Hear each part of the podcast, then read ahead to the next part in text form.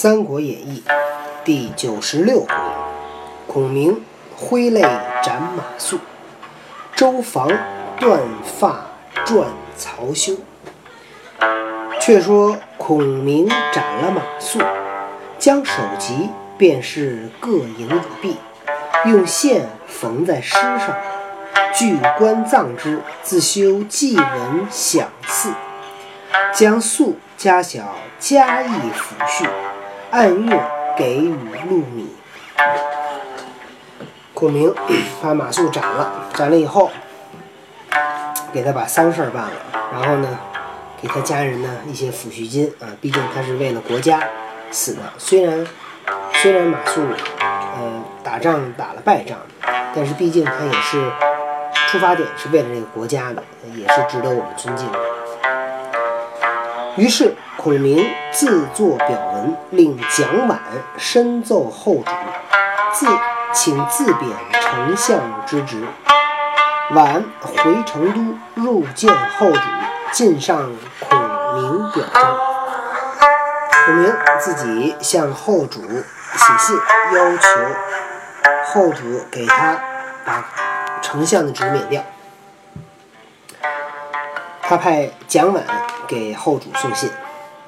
后主差事之，表曰：“臣本庸才，刀切非锯，亲秉毛钺，以立三军，不能训章明法，临事而惧，致有街亭违命之缺，其鼓不戒之失。究皆在臣，受任无方。”臣名不知人，叙事多门案。春秋则帅，臣职是当，请自贬三等，以督缺咎。臣不胜惭愧，俯伏待命。我们这个写这封信的意思就是说，我，呃，带兵带的不好，导致丢了街亭。所有的责任都在我，是我任人有问题，所以呢，我请您给我降三级。后主览毕曰：“胜负乃兵家常事，丞相何出此言？”侍中费祎奏曰：“臣闻治国者必以奉法为重，法若不行，何以服人？”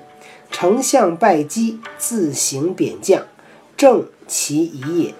后主从之，乃召乃召贬孔明为右将军，行丞相事，召就总督军马，就命费祎击招击诏到汉中。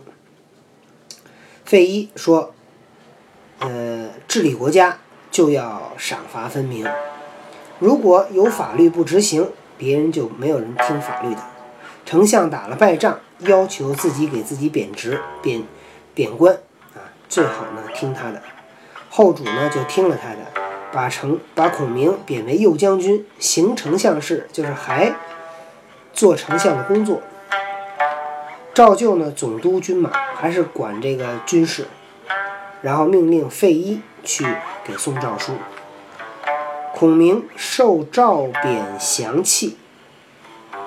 一孔孔明羞赧，乃贺曰：“蜀中之民知丞相出拔四县，深以为喜。”孔明接受了这个将官的诏书。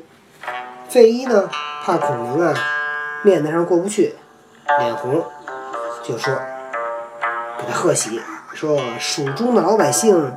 听说一开始拿了您您打下来四个县城，都很高兴。孔明变色曰：“是何言也？得而复失，与不得同。公以此贺我，实足使我愧难耳。”孔明脸色变了，说：“你这说的什么话？得到了又失去，跟没得到有什么区别？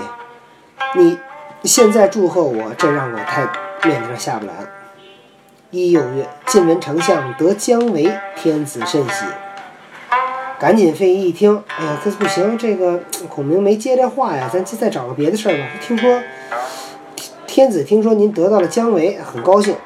孔明怒曰：“刚才是变色，这回可怒了啊！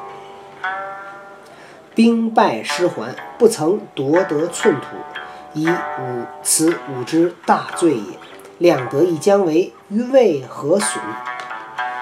孔明发怒了，说：“打了败仗回来。”一寸土地没得着，我这就犯了大罪。我得了个姜维，对魏国有什么损失？费祎一听，又在得找找花茬啊。接着说：“一又曰：丞相现统雄师数十万，可在伐魏乎？丞相，您手里有数十万的军队，可以不可以再去打魏国？”孔明曰。昔大军屯于岐山岐谷之时，我兵多于贼兵，而不能破贼，反为贼所破。此病不在兵之多寡，在主将耳。今欲减兵省将，明伐思过，转变通之道于将来。如其不然，虽虽兵多何用？自今以后，诸人有远虑于国者，但勤政。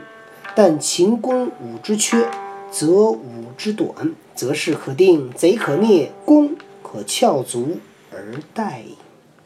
费祎诸将皆服其论。孔明说：“过去我们的大军在岐山、在岐谷驻扎，我们的兵比人家多好多，都打不过人家，还被别人给打败了。这事儿不在兵多少，在主将。”现在我就准备不打仗，好好的想想我什么地儿错了，然后将来再打。如果不能够把这事儿想明白，我兵多又有什么用呢？从今以后，各位如果要真的是替国家想，就好好的帮我找找缺点，看到我有不足就责怪我，这样这个事儿啊就有救了。贼也可以被没掉，被灭掉，功劳，哎，咱们就在这儿坐着，就等着将来立大功了。费祎和这些将军啊，哎，一听，哇，丞相这个人真是很了不起。费祎自回成都，孔明在汉中，惜君爱民，厉兵讲武，制造攻城渡水之器，聚集粮草，预备战伐，以为后图。细作探知，报入洛阳。孔明呢，还想的是北伐，所以呢，他虽然现在不打仗，但是还做着北伐的准备。魏主曹睿闻之，即召司马懿商议收川之策。懿曰：“蜀未可攻也。方今天道抗严，蜀兵必不出。”若我军深入其地，彼守其险要，急切南下。睿曰：“唐蜀兵再来入寇，如之奈何？”亦曰：“臣已算定，今番诸葛亮必效韩信，暗度陈仓之计。臣举一人往陈仓道口筑城守御，万无一失。此人身长九尺，圆臂善射。”深有谋略，若诸葛亮入寇，此人足可挡之。睿大喜，问曰：“此何人也？”懿曰：“懿奏曰：‘乃太原人，姓郝，名赵，字伯道，现为杂号将军，镇守河西。’”魏主听说诸葛亮在汉中励精图治，准备。为再次北伐做准备，就跟司马懿商量：“咱们要不然把四川打下来？”司马懿说：“蜀国现在不能打，咱们要到了他到了蜀国，蜀蜀兵就守住他那些险要，咱们就打不下来。你想蜀，咱们上回不说了吗？四川这旁边都是高山，只要是制高点被控制了，用很少的兵力就可以把你给控制住，你就很难打。”曹睿说：“那蜀兵要再来打我们，可怎么办？”司马懿说：“我早已算好了，诸葛亮肯定要效仿韩信，使用暗度陈仓。我推举一人住在陈仓的道口，在那儿防守，万无一失，不会出差错。这个人身高九尺，圆臂善射，像那个猿猴，大长胳膊，善射。”擅长射箭，深有谋略，很很有谋略。若诸葛亮入寇，他讲的是诸葛亮入侵，万无一此人足可挡之，这人就能挡住。曹睿问：“这谁呢？”司马懿说：“太原人，叫郝赵，郝伯道，现在是杂号将军，镇守河西。”睿从之，加郝赵为镇西将军，命守把陈仓道口。遣使持诏去气。曹睿加封郝昭为镇西将军，防守陈仓。